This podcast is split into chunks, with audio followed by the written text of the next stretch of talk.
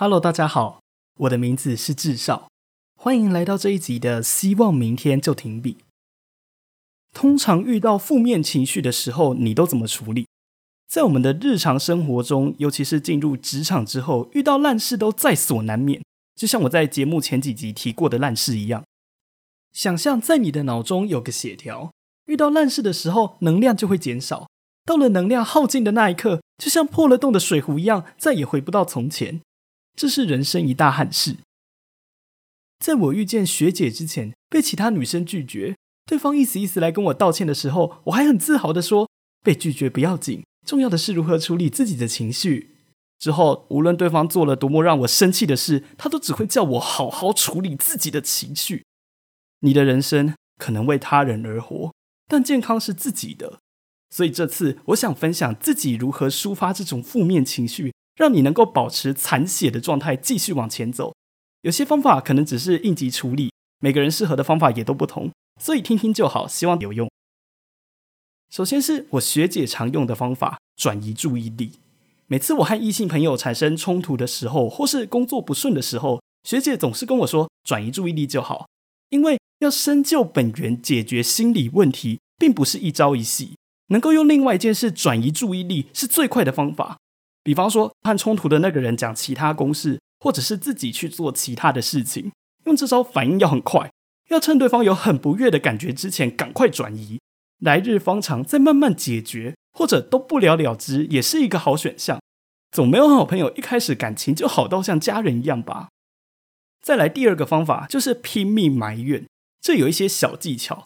假设要与人说明一件事，除非对方跟你在同一个行业打转。不然就要先介绍一下世界观，像是我们这个公司有几个人，经理是 A，同事是 B，我们正在 run 一个计划。一旦对方熟悉了这个世界观以后，就开始疯狂的 diss 对方，像是讲上司的决策很烂，同事很机车，甚至讲全世界都得罪你都没问题。要将心里的怨气吐到不能再吐为止。如果抒发不完，就留个悬念，再约下一次，一定要讲到自己都不想再讲。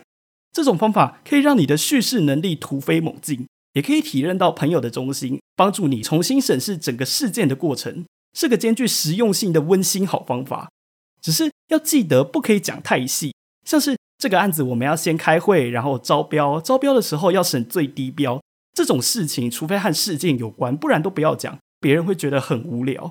要适当留下悬念，让对方感觉像是在看连续剧那个样子，峰回路转。这样大家都会更想知道之后发生什么事情。比方说，奇怪诶，那个社团的学姐都知道我喜欢她，为什么她办活动连我朋友都约了，就是不约我？不知道她是不敢约还是故意的诶。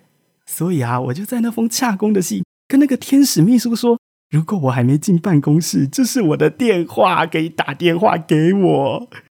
哪有，我们就是普通朋友啦，工作上的好伙伴啊。结果我又对学姐生气了。就是这种让整个事态好像有什么进展，但是其实是很稀松平常的内容，让埋怨变得更有深度，也更精彩。第三个是情绪抽离。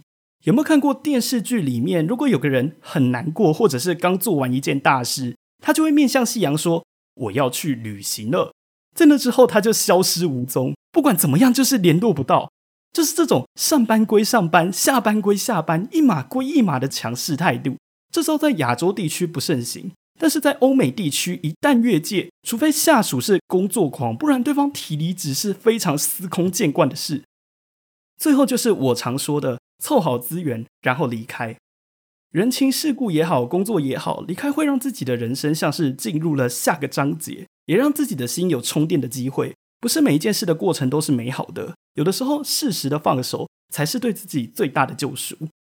这些就是我用的方法。希望会有用。我们这一集就到这里，我们下集再见。